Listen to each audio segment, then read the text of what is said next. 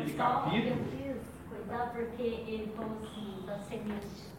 Vou continuar gravando aqui. Lição 11. A primeira viagem missionária, né? Tá em Atos, capítulo 12 e versículo 25, né? Já deixa aberto aí. Atos 12, 24. E sentados a gente curva a cabeça e agradece ao Senhor. Pai, muito obrigado pela oportunidade que temos de estar aqui hoje reunidos, ó Deus, em Teu nome. Deus, queremos aqui, Senhor, prestar nosso culto racional. Pedimos perdão pelos nossos pecados, nos arrependemos, Pai, dos nossos pecados, das nossas falhas, nos arrependemos das nossas iniquidades. Pedimos, venha nos purificar, Senhor, venha nos limpar, venha nos encher, venha, Senhor, santificar as nossas vidas. Perdoa-nos, ó Pai, os nossos pecados para que, Senhor Jesus, nós possamos ter acesso à tua graça agora, Pai. Limpa-nos e quebra todo impedimento em nome de Jesus, ó Pai. Nós te bendizemos, nós te adoramos, nós te engrandecemos, Senhor, para a honra e glória do teu santo nome, Senhor, em nome de Jesus, e que nós saímos daqui mais servos do que entramos, Senhor, no nome de Jesus. Amém.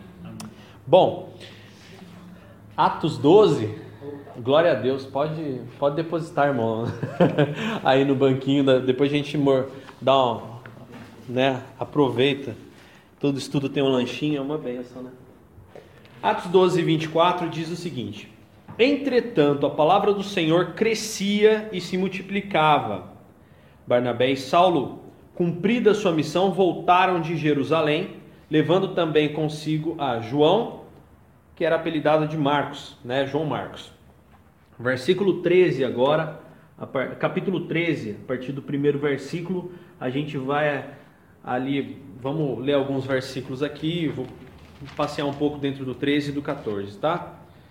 É, primeira viagem missionária, acontecimentos em Antioquia. Começaram por Antioquia. Havia na igreja de Antioquia profetas e mestres: Barnabé, Simeão, por sobrenome Níger, Lúcio de Cirene, Manaém, Colasso de Herodes, o tetrarca e Saulo. E servindo eles ao Senhor e jejuando, disse o Espírito Santo: Separai-me agora Barnabé e Saulo para a obra que tenho chamado. Então, jejuando e orando, e impondo sobre eles as mãos, os despediram para que fossem, né? Enviados, pois, pelo Espírito Santo, desceram a Seleucia e dali navegaram para Chipre. Chegados a Salamina, anunciavam a palavra de Deus nas sinagogas judaicas. Tinham também João como auxiliar, que era aquele João Marcos, né? Havendo atravessado toda a ilha até Pafos, encontraram um certo judeu mágico, falso profeta, de nome Bar Jesus, o qual estava com o procônsul Sérgio Paulo, que era homem inteligente. Este, tendo chamado Barnabé e Saulo, diligenciava para ouvir a palavra de Deus. Mas opunha-lhes Elimas, o mágico, porque assim se interpreta o seu nome, procurando afastar-se da fé o procônsul. Todavia Saulo, também chamado Paulo, cheio do Espírito Santo, fixando, fixando nele os olhos, disse: Ó filho do diabo, cheio de todo o engano e de toda malícia, inimigo de toda a justiça, não cessarás de perverter os retos caminhos do Senhor? Pois agora, eis aí, está sobre ti a mão do Senhor, e você ficará cego, não vendo o sol por algum tempo. No mesmo instante caiu ele sobre névoa, sobre ele caiu sobre ele névoa de, e, e escuridade. E andando à roda, procurava quem o guiasse pela mão. Então o procônsul, vendo o que havia acontecido, creu, maravilhado com a doutrina do Senhor. E aí começam, né, alguns acontecimentos que vão aí tangenciando, né, é, o, o, os fatos, né? E vamos fechar aqui, vamos lá no versículo 21, acontecimentos de volta na volta a Antioquia. E tendo anunciado o evangelho naquela cidade, e feito muitos discípulos, voltaram para Listra, e Icônio e Antioquia, fortalecendo a alma dos discípulos, exortando-os a permanecer firmes na fé e mostrando que através de muitas tribulações nos importa entrar no reino de Deus. E promovendo-lhes em cada igreja a eleição de presbíteros. Depois de orar com jejuns, os encomendaram ao Senhor em, que, em quem havia crido. Versículo 24. Atravessando a, a Pisídia, dirigiram-se a Panfilha e, e, tendo anunciado a palavra em Perge, desceram a Atália. e ali navegaram para Antioquia, onde tinham sido recomendados à graça de Deus para a obra que haviam já cumprido. Ali chegados, reunida a igreja, relataram quantas coisas fizera Deus com eles e como abrira aos gentios a porta da fé. E permaneceram não pouco tempo com os discípulos, ou seja, permaneceram muito tempo com os discípulos ali de Antioquia. Bom, hoje a nossa lição ela tem como objetivo saber compreender a importância da direção do Espírito Santo na obra de Deus, né? Porque nessas leituras que a gente fez, você vê que sempre os termos usados são foram guiados pelo Espírito Santo. Uma coisa que vai, que vai acontecer com a gente é a gente ficar motivado a participar dessa obra missionária, né? Passar a dar mais frutos. Né? O objetivo é a gente entender que assim que a igreja estava estabelecida, assim que o Espírito Santo estava derramado, assim que eles tinham. Gente, uma coisa que é muito importante a gente entender, tá? É... Muitas pessoas não entendem isso. É... Paulo, quando estava fazendo essas viagens, Paulo tinha pelo menos, pelo menos 3 a 4 anos de convertido. Tá? Porque ele passou um tempo em Jerusalém ainda. Depois que ele vem daqueles três anos, que ele desceu para a região da Arábia ali, que a gente falou, ele volta para Jerusalém, passa um tempo ali, não se relata quanto tempo ele passa, e aí depois ele sai para fazer a obra. Começa a pregar, começa a ensinar, tá? Então ele ficou em período de aprendizado pelo menos 3 a 4 anos, tá? Então, quando a gente fala aqui em motivar você exercer uma obra missionária, é importante você entender e se questionar o quanto você está preparado e até mesmo para que pessoas você poderia levar a palavra de Deus com o que você tem. Né? Lembrando que sempre é, é, é, existe um período de preparo, sim, para grandes responsabilidades, mas existem pequenas responsabilidades que o próprio Jesus conferia aos discípulos enquanto ele estava discipulando-os, que nem o primeiro envio. Eles foram enviados para falar uma mensagem simples no primeiro envio. Quando eles são levados aquele primeiro envio que Jesus os ordena, Jesus dá uma ordem básica para que eles fossem sustentados pelas, pelos locais onde eles chegassem e que eles falassem: é chegado o reino dos céus, o reino de Deus. É chegado. Olha, aquele, aquele Cristo, ele é chegado. Nós estávamos esperando, ele é chegado. Então, e aí o que acontece? Uma mensagem simples.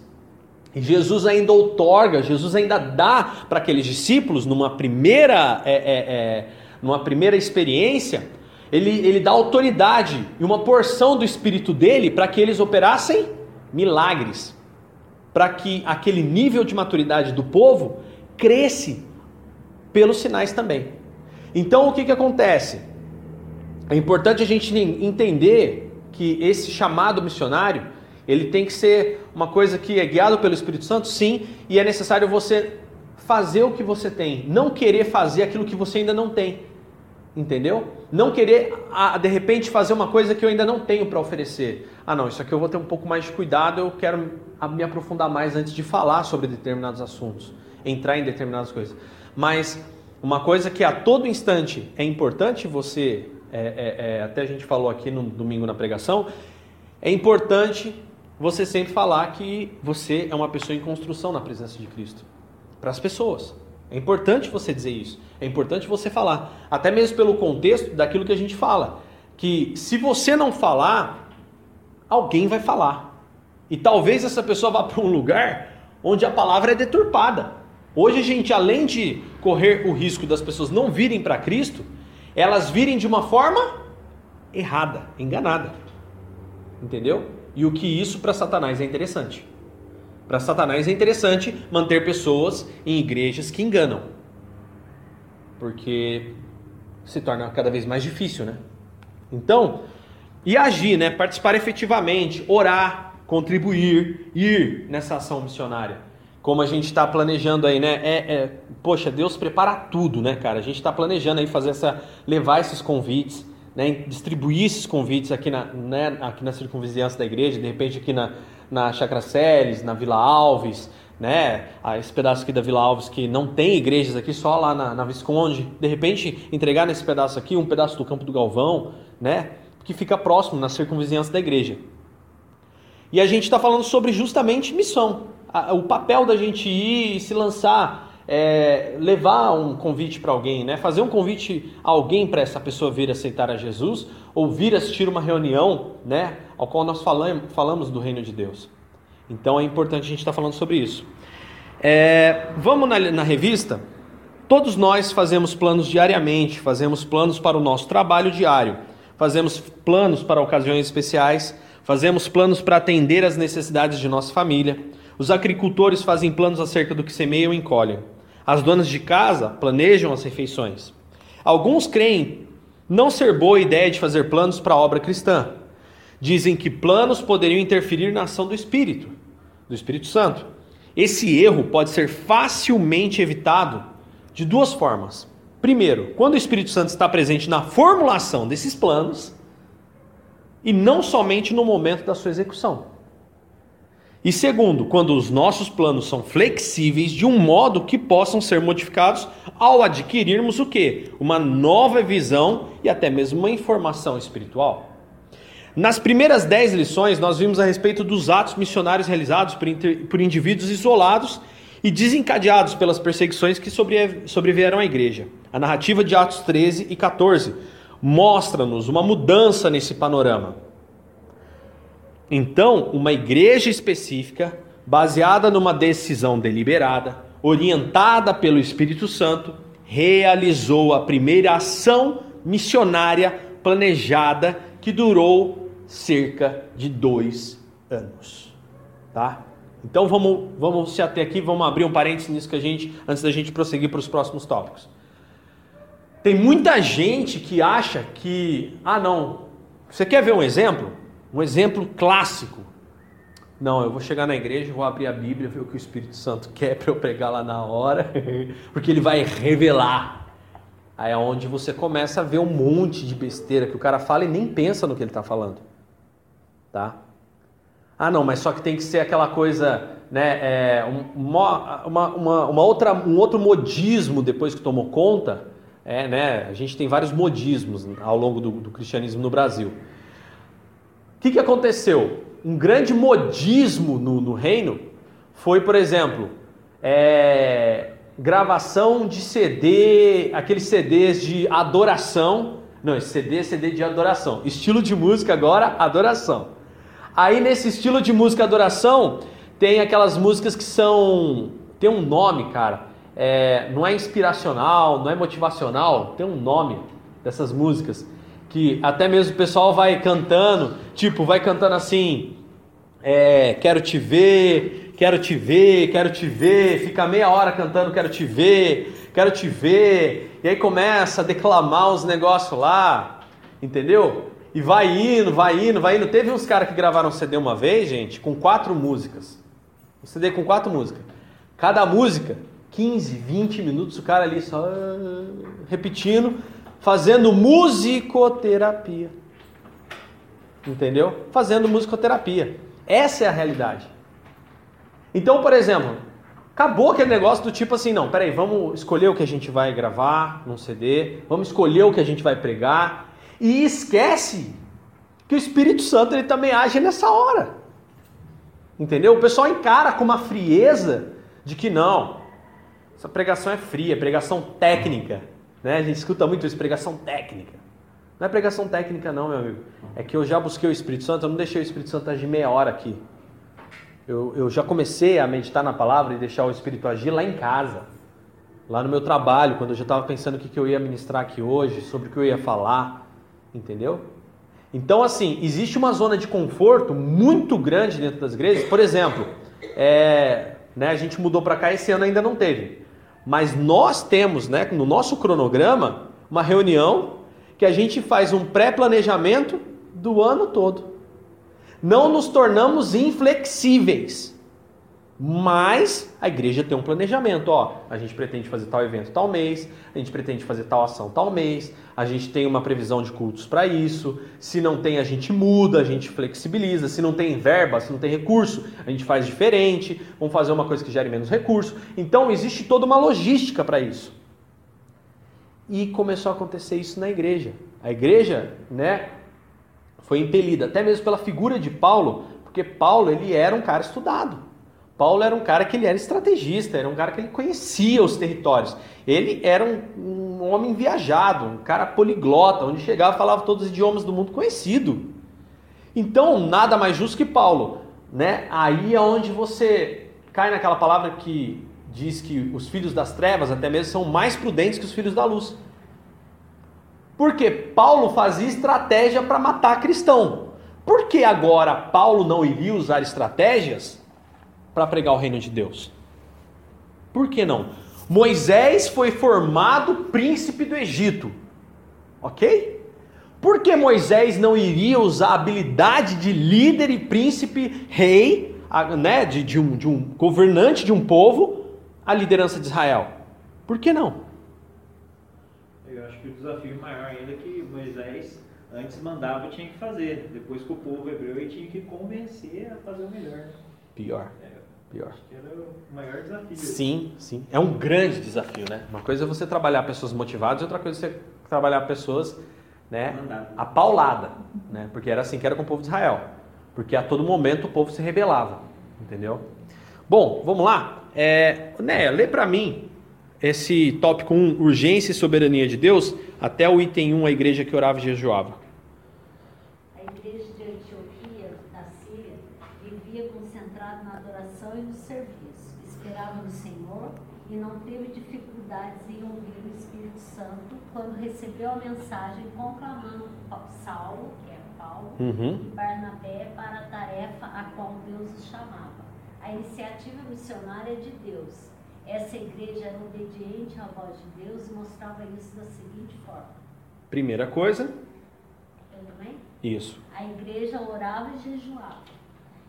Estava criado um ambiente propício para se ouvir a, a Deus. Com que atenção nossa igreja tem ouvido a voz do Espírito Santo? Com que liberdade ele pode nos falar? Progra- Programas e planejamentos são necessários, mas não podem cercear a liberdade do Espírito do Senhor de dirigir nossas igrejas. Se quisermos ser efeito causal no que há de vir, teremos de fazê-lo de joelhos.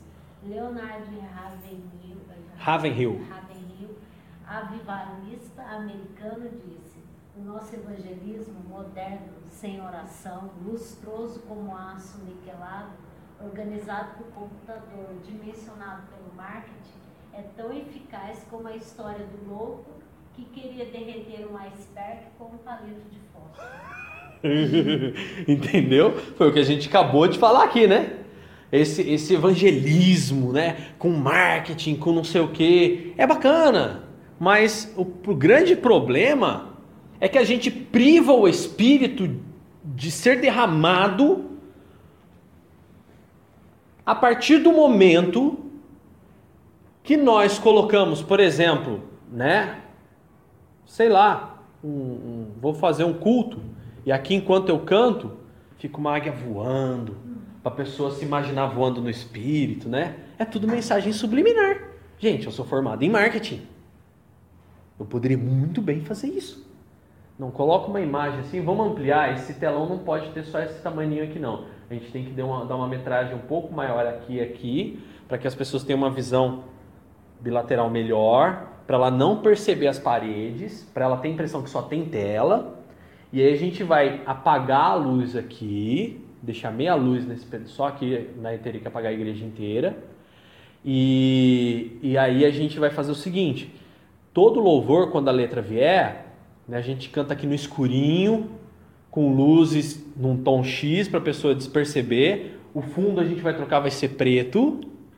A gente vai colocar um fundo preto para que não fique tão destacante e aquela tela fique com uma única visão para aquela pessoa sendo fixada no fundo da íris do olho de uma pessoa e sendo mandada mais rapidamente e mais fixadora possível no cérebro dela, estimulando a emoção necessária para que ela sinta a presença de Deus. Gente, dá para fazer. Técnica. Conhecimento. Você chega e monta, beleza. Então, o que, que acontece? A partir do momento que você usa recursos emocionais, emotivos, para que as pessoas saiam dali chorando, nossa, chorei hoje, montão. Não tem nada contra chorar na igreja, não, irmão. Tem que chorar mesmo na presença de Deus. Entendeu? Na presença de Deus. O que está sendo pregado, no seu coração tocando e falando com você: olha, tá vendo? Sua vida está assim. Olha, você tem solução nisso. Enquanto, enquanto o pastor, a pastora está ministrando, o Espírito Santo está corroborando. Né? A, palavra, a palavra que é usada na Bíblia é corrobora. É, o Espírito Santo está corroborando dentro do seu coração, confirmando áreas da sua vida. Ó, tá vendo? Ó, aquilo que a gente já conversou antes. Você conversando consigo mesmo, né? O Espírito Santo falando no seu coração. Olha, tá vendo aquilo que a gente já conversou? Olha lá, estou confirmando para você agora, para você ver que não é coisa da sua cabeça. Tá vendo? Olha, a solução lá da sua família, do seu caso, disso aqui, desse problema, é esse que ele está falando. Ó, presta atenção nisso, anota. Entendeu? Então isso é o Espírito Santo agindo, sem efeito de visual nem nada. Acabou. Então, o que, que acontece? Essa frase do, do Leonard Ravenhill é, é muito interessante, né? Esse moderno, sem oração. Presta bem atenção, gente, no termo sem oração. Tá? Por isso que os cultos de oração de uma igreja são fundamentais. Igrejas que funcionam sem culto de oração. Isso é impossível. É igual um coração que bate sem sangue. É igual parar de respirar. Morre. Entendeu? Então isso é importante a gente meditar. Cid, lê pra gente o 2. A igreja submetia-se ao Espírito ele seleciona e comissiona. Separai-me para a obra, em Atos 13, versículo 2. E direciona. Enviados desceram a Seleucia, Atos 13, versículo 4. O Espírito não separou qualquer membro daquela igreja, mas homens experimentados e frutíferos. Quantas vezes pessoas desqualificadas e inexperientes, despreparadas para enfrentar as adversidades, embora bem intencionadas, retornam dos campos derrotadas e frustradas, quando não viradas com o Senhor. Todavia, pode ter sido um erro da própria igreja ter enviado. Quando o crente é chamado pelo Espírito, o mesmo Espírito o revela à igreja. É isso aí. Entendeu? Então, por exemplo, assim, é, Paulo ele, ele frisa essa ideia fortemente na carta que ele escreve a Timóteo, quando ele começa a instruir Timóteo para ele ser presbítero. Presbítero. Que não seja neófito, para não incorrer as tentações de Satanás. Ou seja, o que é o neófito? É a mesma coisa que eu virar para o Arthur aqui e falar: Arthur, agora você é missionário. E o Arthur começou a caminhada faz pouco, pouco, quase um ano, né? Quase um ano aí nem praticamente nem um ano. Nem um ano. Não, Arthur, agora você é o missionário da igreja. É. Não, Arthur tem um dízimo gordo, ele ajuda nós, ele é um cara empenhado, tá fazendo departamento de mídia aí. Pô, Arthur, você vai ser agora missionário. Hum, nossa, aí o Arthur que é neófito, pô, o Dani é um cara guiado por Deus. Se ele tá falando, eu de... é isso mesmo, cara. É isso aí, nossa, eu vou mesmo. Aí o Arthur vai, quebra a cara e se, e se frustra. Comete erros. Satanás dá uma rasteira nele, joga ele no chão, cara. Porque ele não conhece todo tudo que é necessário para ele se proteger. Ele não tem o conhecimento necessário para ele se proteger de todos os rebentos. E aí? Quem é o responsável? O Dani pegou e porque o cara dava um dízimo legal, porque o cara era empenhado, ele foi. Ai, que legal. E o Arthur vai até bem intencionado, tenho certeza. Se eu pedir, ele vai, não, vou fazer. O Dani falou: o que, que tem que fazer? Isso, isso. Ele vai fazer. Agora, eu estou expondo ele a um risco. Entendeu? Então, esse é o X da questão. Então é necessário a gente entender tudo isso que, né, como diz aqui, ó, a igreja submetia-se ao Espírito. O mesmo Espírito que na Bíblia fala, há tempo para cada coisa. Entendeu? Então, esse time que começou a viajar e entrar em lugares. E vocês viram o que eu li? Nas sinagogas judaicas. Eles começaram a entrar nas sinagogas judaicas que, que ficavam espalhadas por todo aquele mundo conhecido ali. e usava o próprio espaço para porque era o único espaço que se pregava monoteísmo, né? E aí eles chegavam com pregando um Deus só que não, mas peraí, o Cristo já é real. O Cristo já veio, já venceu na cruz e ele vive em nós em espírito. Perseguição geral, geral, tá? Então é importante a gente atentar para isso. Arthur, lê para mim o, o item 3. A igreja associava-se. Então, jejuando e orando, impondo sobre eles as mãos. Atos 13, 3. O pastor Edilson Queiroz afirma que missões não é um trabalho isolado de uma pessoa, mas é uma sociedade feita entre duas partes. Uma é a igreja e outra é a pessoa ou a família daquele a quem Deus separou, comissionou e direcionou. Preste bem atenção no termo associava-se. Associar-se vem de fazer? Hum, muito bem. Agora a bola da vez é o Murilo. Murilo, você é missionário da igreja. E é o seguinte, tem um povo lá em Cachoeira Paulista, que a gente sabe que se abrir uma igreja de cultura cristã lá, Clamai, vai dar bastante gente lá. Então você vai fazer o seguinte, Murilo, a partir da semana que vem a gente vai lá, você vai alugar uma casa lá, e você vai com sua família para lá, para pregar a cultura cristã lá. Tá bom? Você vai. Pronto, você vai. Mais nada. A igreja vai e te manda. Ah, estamos mandando. Vai lá.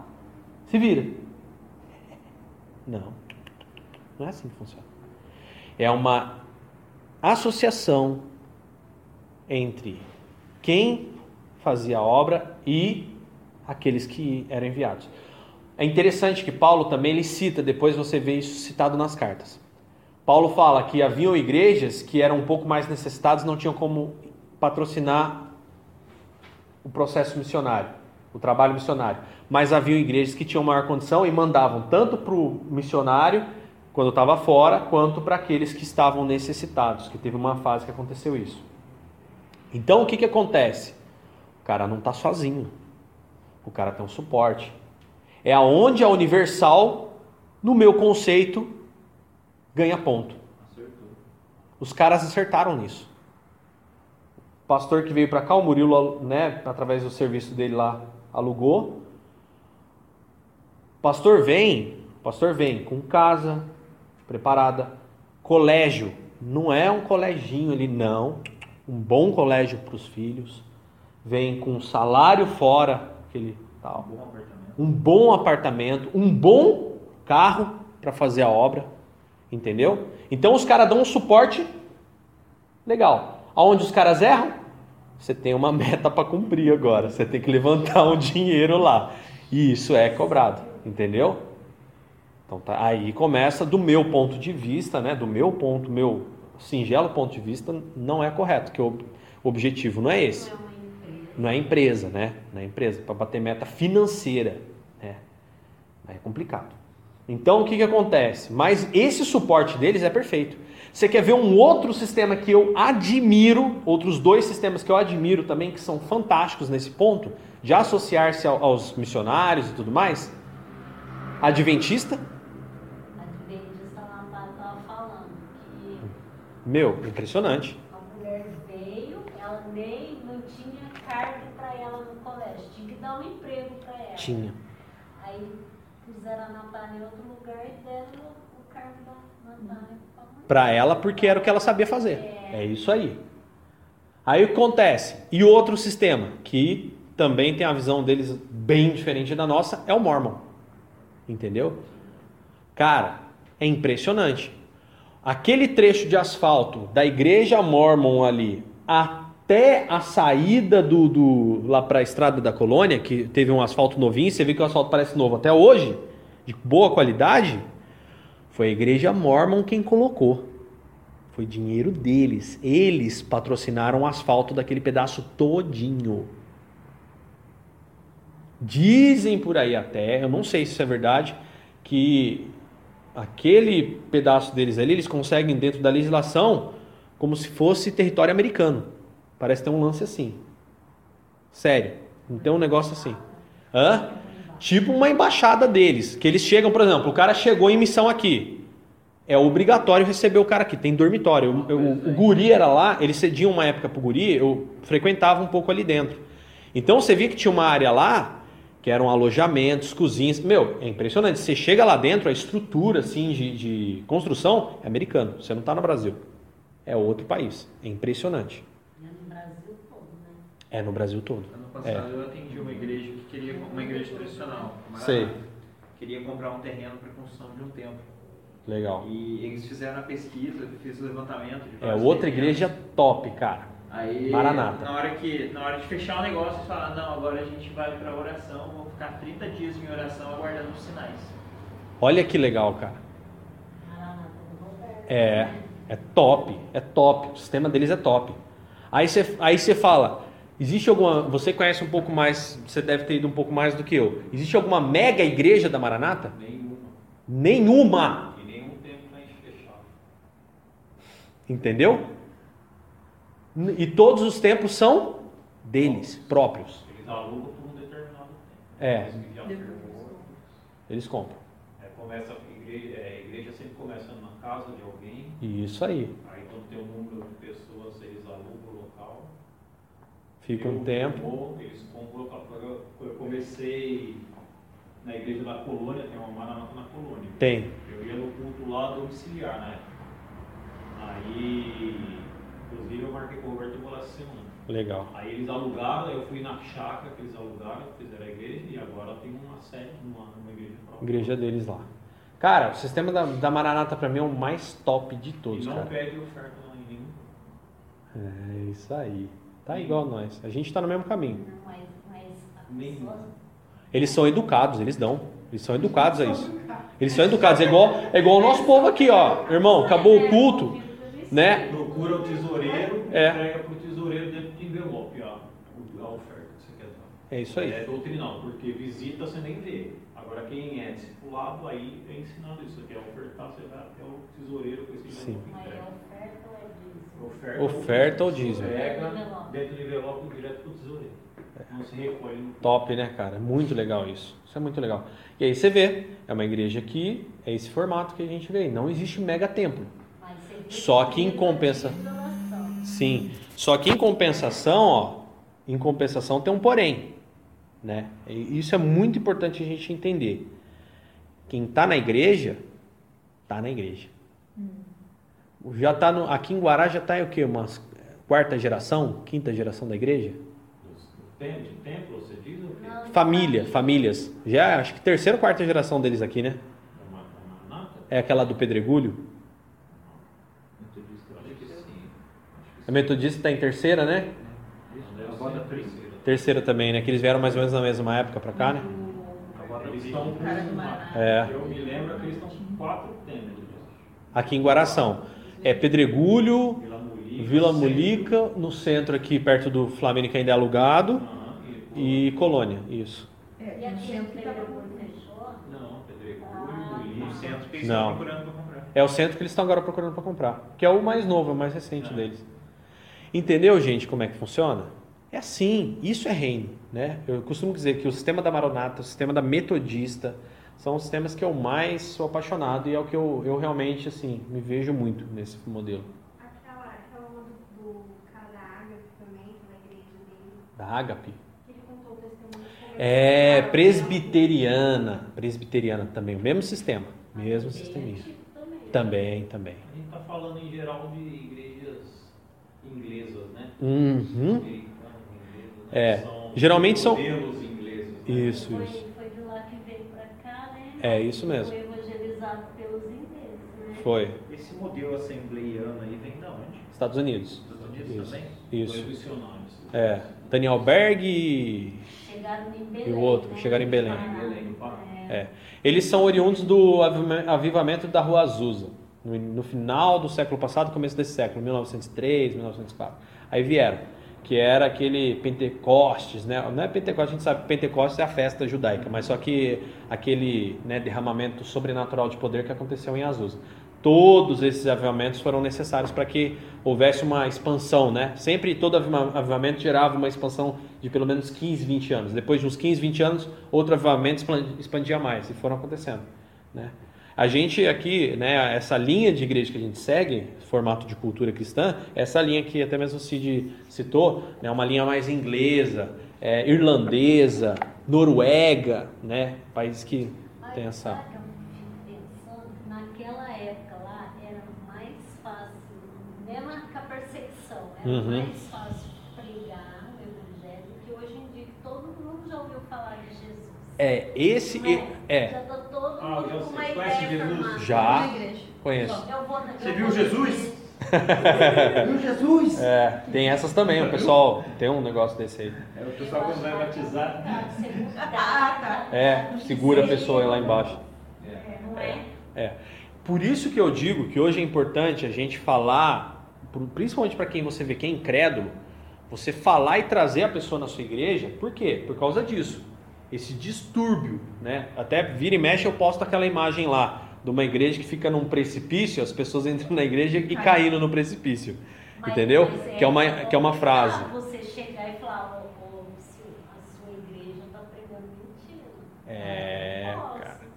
Sei lá. Então. Você viu a pessoa que eu contei? Aham. Aquela Sim, sim. Ela é do Salão do Rei. Ah, sim, sim.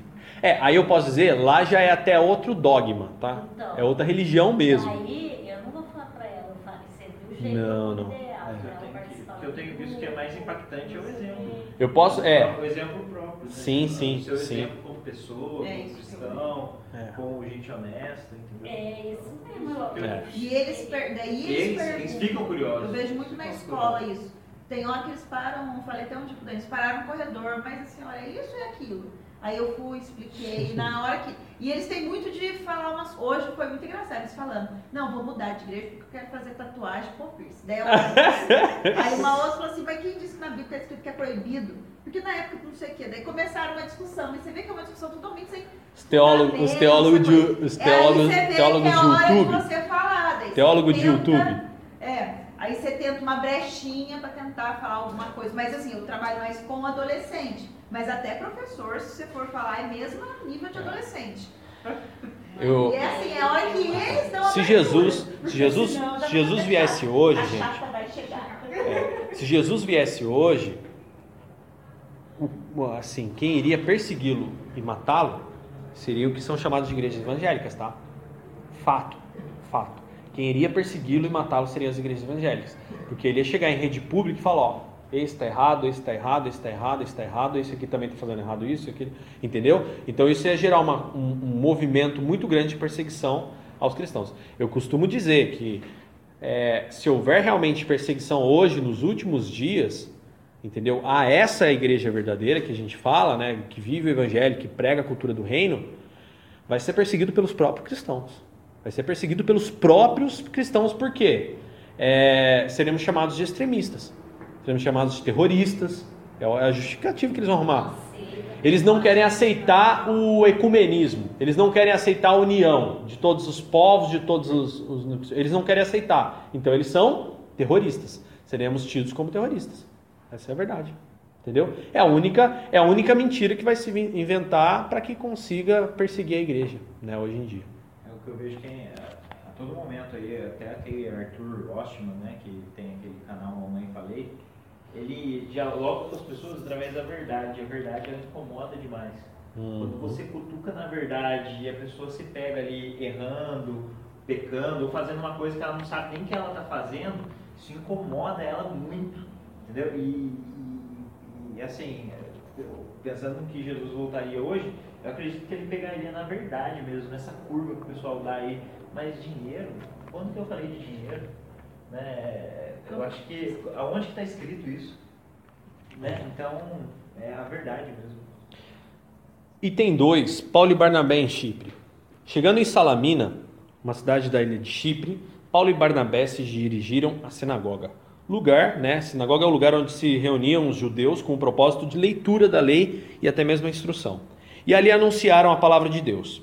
Sendo um judeu romano, Paulo honrava os judeus com a primazia da, da pregação. Você vê isso relatado em Romanos 9, do 1 ao 3, e também em Romanos 10, versículo 1. E cumpria o que havia sido planejado por Deus de pregar primeiramente aos judeus, né? Além disso, segundo Howard Marshall, essa estratégia visava estabelecer pontos de contato para o evangelho. Portanto, a ida de Paulo e Barnabé, primeiramente às sinagogas, não tinha um caráter seletivo. Ele pregava tanto aos judeus e às, às multidões e aos governantes, mas de uma forma estratégica. Tá? Passando para o lado ocidental da ilha, chegaram a um lugar chamado Pafos, onde estava localizada a sede do governo. Ali eles pregaram a palavra de Deus ao procônsul, vindo a sofrer forte oposição por parte de um judeu chamado Bar Jesus, contrariando a lei, que contrariando a lei praticava magia. Provavelmente a oposição se deu por causa do seu receio em perder sua fonte de lucro e sua influência sobre o procônsul. Paulo viu nessa tentativa de Elimas de afastar o procônsul da fé um sério ataque do diabo nesse confronto do reino das trevas com o reino da luz, o mágico foi atacado por uma cegueira temporária, o que mostra a superioridade e o poder do reino de Deus irrompendo entre os gentios. Uma coisa importante que a gente tem que destacar aqui, né, é que Paulo, por causa da condição diplomática dele, ele tinha muito acesso, tá? Ele conseguia atingir vários níveis hierárquicos. Isso é importantíssimo para a expansão do evangelho. Tanto que, por exemplo, Paulo tinha na morte dele uma estratégia, tá? Não era normal quando Paulo na sua última viagem é preso e é levado para Roma, né? Depois que o navio naufraga, tudo mais, ele fica lá preso em Roma. Por que, que ele ficou preso em Roma? Porque Paulo, quando chega diante de alguns governantes locais, ele fala: "Não, eu apelo a César. Teve cara que quis livrar ele lá embaixo, mas ele falou: Eu apelo a César. Por que, que Paulo apelou a César? Para ter chance de pregar para César. Porque ele sabia que se ele mudasse aqui em cima, o que estava embaixo seria totalmente contagiado. contagiado. ou contaminado ou difundido. Então foi estratégico, tá? É, Paulo ser julgado por César foi estratégico, foi uma busca, foi uma dessas estratégias que Paulo usava. E essa situação do mágico, do Bar Jesus, é, ficou latente, né? Durante a leitura a gente percebeu que o procônsul, que era um, um governante local ali da ilha que eles estavam, em Chipre, é, esse cara estava sendo, né, como diz a galera, é, ludibriado, né, pelo, pelo, pelo mágico. E aquele cara dava dinheiro pro mágico. Então o mágico, quando viu aquela situação acontecendo, não só ele, né, é, Paulo, em várias circunstâncias, ali Paulo ainda né, repreende e vê uma cegueira sobre ele. Vocês vão começar a ver nas viagens que quando Paulo começa a pregar nos lugares, é, a população que dava dinheiro para as sinagogas agora começa a, peraí, não, então não é assim que funciona, então não vou dar. E isso afeta diretamente a fonte de lucro da, do, do, dos subversores né, da, da, da época. É aonde os subversores, os judeus, iam até a, a, o, os governantes romanos locais falavam, ó, aquele cara lá tá dinheiro, tirando dinheiro da nossa propina. Prende ele, senão a gente vai ficar na, na míngua aqui. Aí acontece uma situação ao qual um, um soldado romano, um oficial romano, vai, prende Paulo, joga na, na, na, na praça pública e começa, cara, a açoitar ele em praça pública. Depois que ele dá umas varadas no, em Paulo na praça pública, Paulo levanta e fala: eu sou, sou cidadão romano. Aí tem uma brecha, uma brecha não, uma cláusula na lei romana que um cidadão romano dentro de um, um país estrangeiro, de forma alguma poderia ser açoitado numa praça. Irmão, isso dá um BO. E aí começa a acontecer as coisas. Porque onde eles chegavam, mexia-se com as fontes de lucros. Entendeu? Começa a reter o financeiro que, que era doado para aquelas pessoas. Tópico 3. Paulo e Barnabé agora em Antioquia da Pisídia. Os esforços missionários naquele local obtiveram tal êxito que incentivaram Paulo e seus parceiros a avançar para o território mais difícil. Fizeram uma viagem mais longa por mar, dessa vez até Perge, já em, em, terras continentais da Ásia Menor. Dali, Paulo pretendia viajar pelo interior numa missão perigosa até Antioquia da Pisídia. Antioquia da Pisídia era uma cidade importante na Galácia do Sul, situada numa rota comercial entre Éfeso, Éfeso e Cilícia. E o importante centro helenístico, tá? Depois a gente vai lembrar já o que é isso aqui. Era uma cidade estratégica dentro dos planos de Deus para a expansão do evangelho naquela região. Qual o plano dado por Deus? Primeiro, o primeiro contato foi a sinagoga. Como já mencionamos, procurar a sinagoga fazia parte da estratégia para estabelecer um ponto de contato com judeus e prosélitos. Prosélito É é aqueles de origem né, de outros países, por exemplo, sou brasileiro e converti ao judaísmo. Isso daí é o prosélito, tá? E falando aqui sobre helenista, é judeus de fala grega. É isso mesmo, né? O Judeu. judaísmo é a cultura greco-romana. Isso, É isso. quando difundiu a, a mitologia grega com a mitologia romana. Quando os romanos foram lá invadir os gregos e pegaram a, a cultura deles. Aí. É que E eles difundiram isso em todo o mundo conhecido, tá? É como se fosse hoje os Estados Unidos, tá? É quando, né, hoje a gente fala, por exemplo, a gente está sendo é, colonizado pelos americanos, né? Hoje em dia seria essa situação, tá? Pregação pública. A receptividade do povo foi efusiva, dando oportunidade para que Paulo pregasse num sábado. Paulo ressaltou a introdução histórica de Jesus Cristo por Deus ao fazer uma retrospectiva do Antigo Testamento. Paulo e Barnabé. Ah, detalhe, você vai ver. Lembra que eu pulei um trecho do capítulo 13? Depois eu quero que vocês leiam aquele trecho para vocês verem que inspirador que é aquela pregação de Paulo, tá? Ali tem uma pregação detalhada do que Paulo falou. Bom, vamos lá. É, Paulo e Barnabé estavam pregando o evangelho da promessa, mostrando que Deus tinha cumprido a promessa do Antigo Testamento, né? Tá descrito em Atos 13 do 32 ao 37. Longe de ser inovador na mensagem, Paulo estava declarando apenas o que Deus havia prometido nas Escrituras e tinha se cumprido na pessoa de Jesus. Todavia, seu discurso não foi apenas histórico, mas expôs a verdade bíblica acerca da necessidade de arrependi- arrependimento e remissão de pecados a todo aquele que crê em Jesus.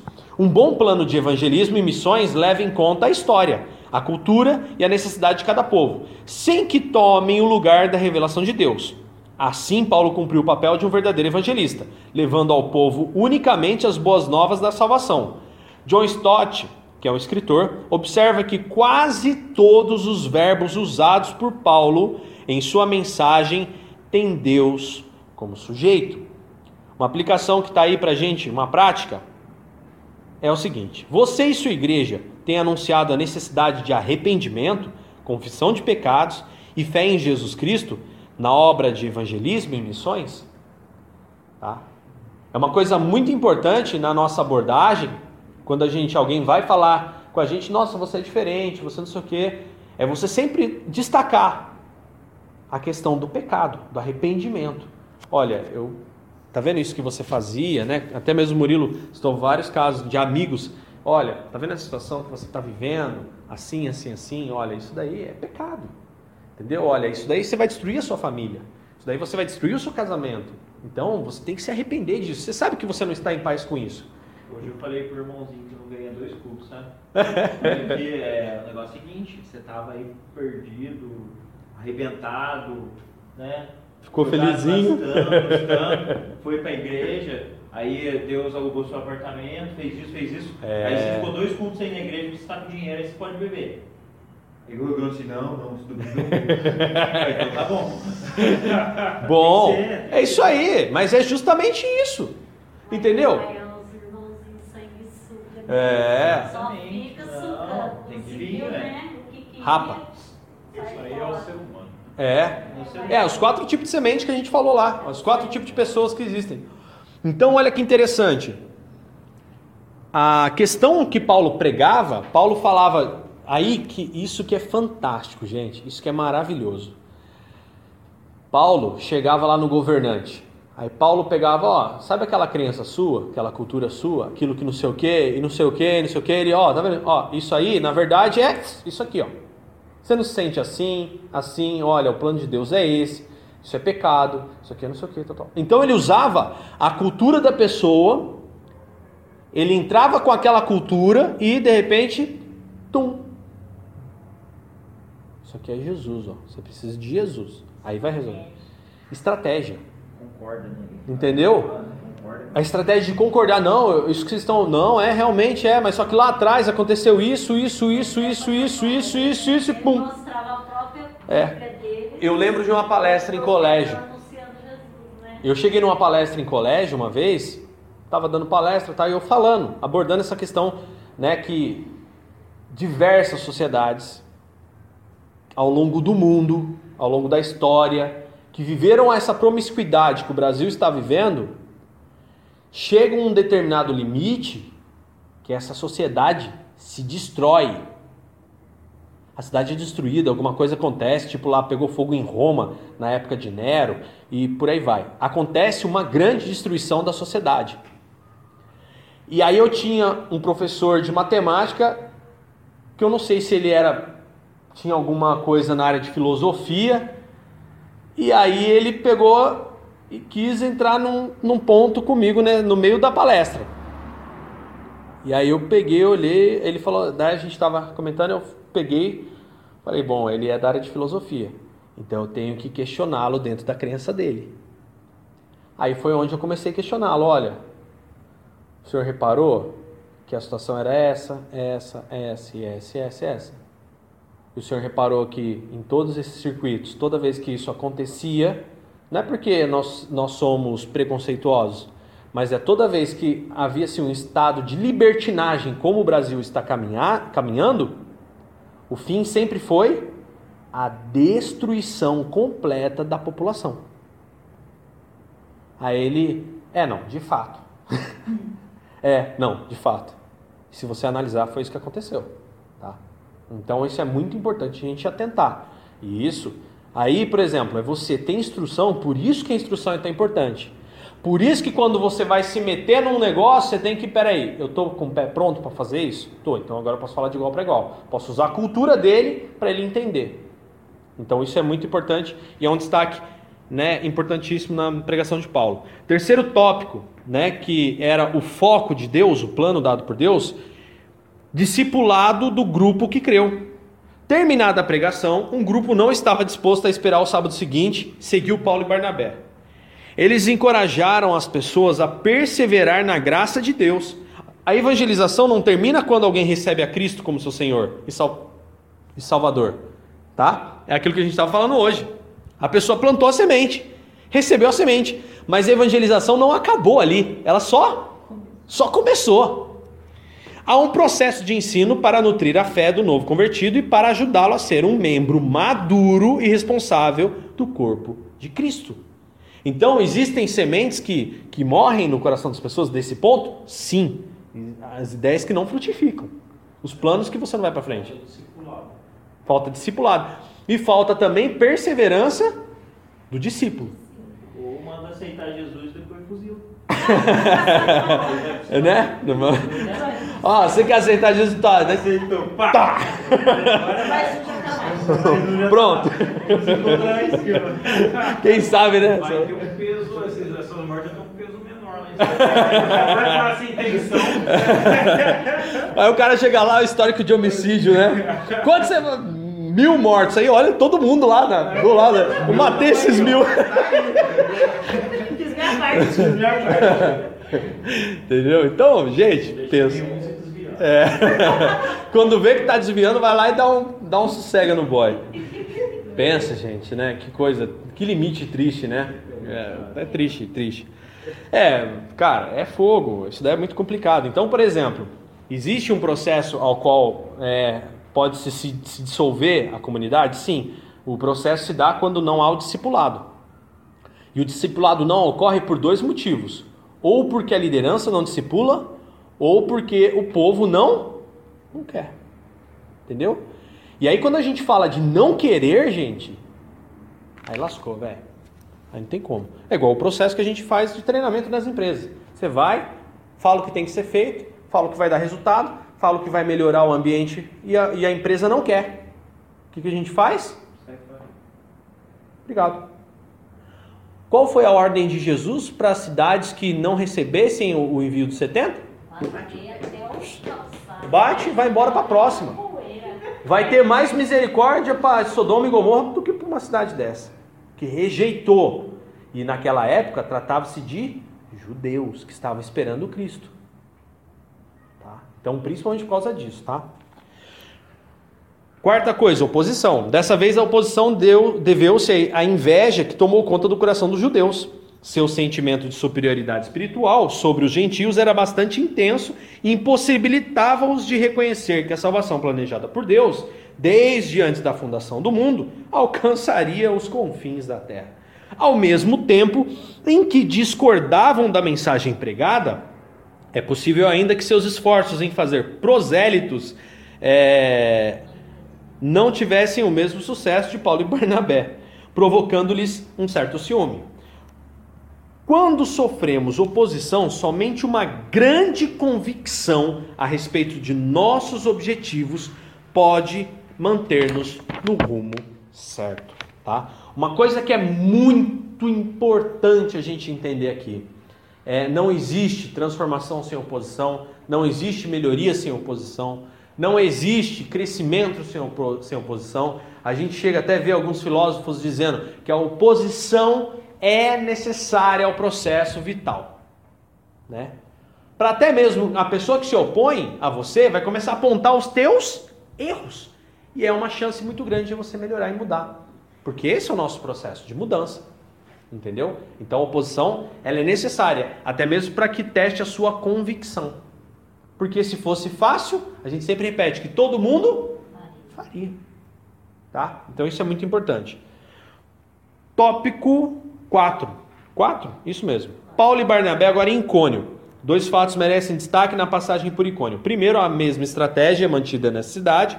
E segundo, Paulo e Barnabé demoram muito tempo ali, Atos 14, 3. Embora muitos tenham crido no início, que é o que está relatado em Atos 14, 1, a demora evidencia que seus esforços missionários não tiveram resultado imediato e que a hostilidade não pode nos desanimar até que a palavra da graça esteja enraizada no coração dos que creem, tá? Então isso é muito importante. Icônio foi muito interessante, foi muito importante, porque lá eles levaram mais tempo para lançar os fundamentos ao qual Paulo estava né, se propondo a lançar. E tem tópico 5, Paulo e Barnabé agora em Listra e Derbe. Em Listra, a cura de um coxo serviu como ponto de apoio para a pregação do evangelho, mas também como motivo para o povo elevar Paulo e Barnabé ao status de deuses. Aí, olha só. Essa tentativa dos homens de reverenciar os mitos precisa ser desfeita com a mesma habilidade e sabedoria de Paulo. Nada nem ninguém pode nublar a verdadeira natureza e a glória de Deus. O único alvo deve ser pregar a Cristo. E este crucificado, né? E este Cristo crucificado. 1 Coríntios 1, 23.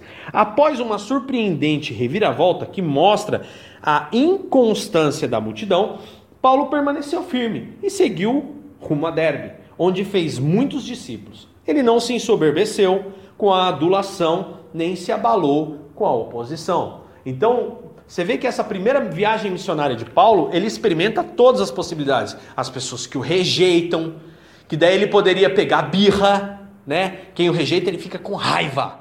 Não, é uma oposição, né? Opositores. Aí ele vai para um lugar onde as pessoas o adoram. Deuses, nossa. Eles fizeram um coxo, cara, ser curado. Então vocês são deuses. Ah, eu poderia amá-los mais porque eles me idolatram e me tratam bem. Não, também. Paulo, normal. Não, calma, gente. Passa, pula, isso é Cristo. Acabou.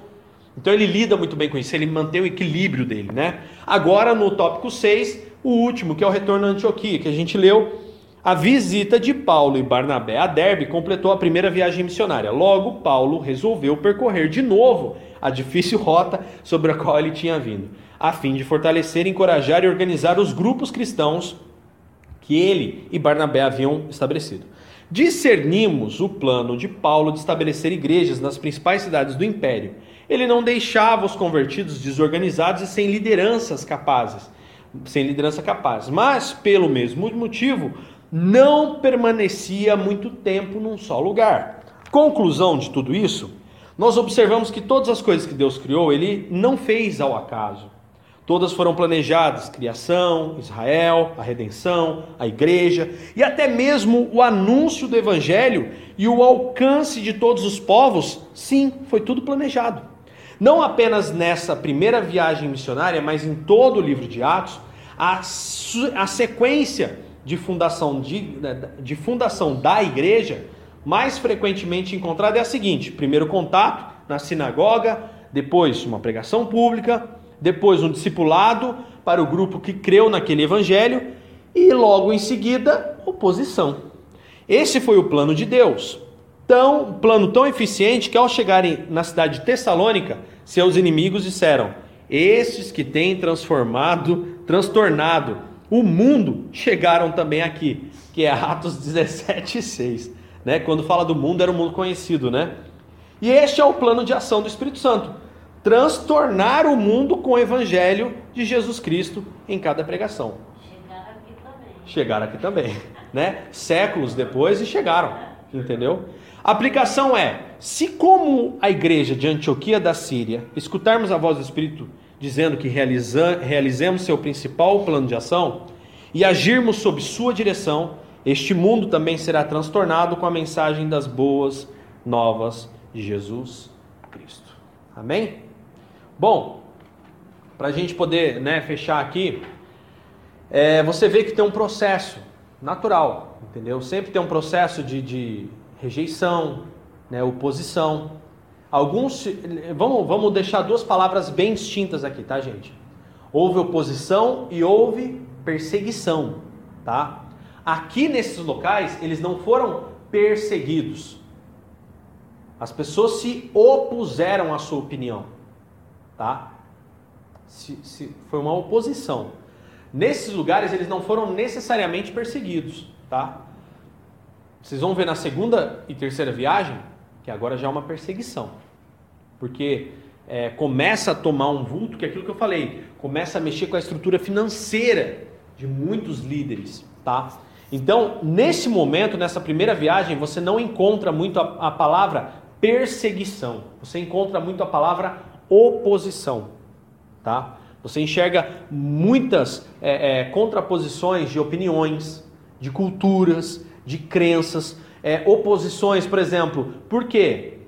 É, feria diretamente o, o, o, os interesses daquelas pessoas. Por quê? Pecado é, como, é, é cômodo, né? O pecado é cômodo para a vida do, do, do pagão. O pecado é cômodo. Aquela estrutura é cômoda. A religião é muito cômoda. Tá? A religião em si é muito fácil. Você vai aos domingos à igreja, vai para sua casa, faz um culto religioso e acabou. Então, por exemplo, quando você entra numa igreja e começa a pregar para as pessoas que gostaria que elas viessem no culto de oração, que elas não gostariam, que é necessário que elas venham no culto de oração, que é necessário que elas venham ao estudo bíblico, isso força as pessoas a saírem de uma zona de conforto. Isso gera opositores. Pessoas que vão chegar e vão falar assim: não, isso, isso não é de Deus, isso não é palavra, isso não provém de Deus. E vão se opor à mensagem do Evangelho. Esses opositores, infelizmente, não recebem a palavra de Deus. Logo, se eles não recebem, eles não estarão naquele grupo ao qual você vai discipular. Entendeu? Então, é importante a gente entender que existem discípulos e opositores. E a gente tem que entender que isso tudo é benéfico. Opositor é benéfico, Dani? Sim, opositor é benéfico. Por quê? Porque nos força a literalmente ter uma base de convicção muito grande e uma certeza, uma absoluta certeza do que pregamos e vivemos. Tá? Então a oposição vai vir, principalmente para testar se você realmente acredita no que você acredita, se você realmente está praticando o que você está aprendendo e se realmente você está disposto a gerar frutos. Conhecimento da palavra. Tem. Por isso que não. Agora no final, você vê quando a gente chega no final, você entende por que, que não pode ser novinho? Por que, que não pode ser imaturo? Por que, que precisa ter experiência? Tá? Por isso que eu prego na igreja, uma das coisas que fundamentam a fé em Cristo Jesus é você ter uma experiência pessoal e intransferível, sobrenatural com Cristo. Sem medo de, de sentir a presença de Deus. Isso confirma a sua fé. Tá? Então é necessário você ter essas experiências para quê? Para que realmente as coisas aconteçam da forma como Deus quer e como Ele também planejou e colocou nos corações. Amém? Vamos abrir Open Frame, alguém dizer alguma coisa, vamos acrescentar né, sobre isso aí? Só lembrar, né, que falando de estratégia, talvez já falaram isso, né,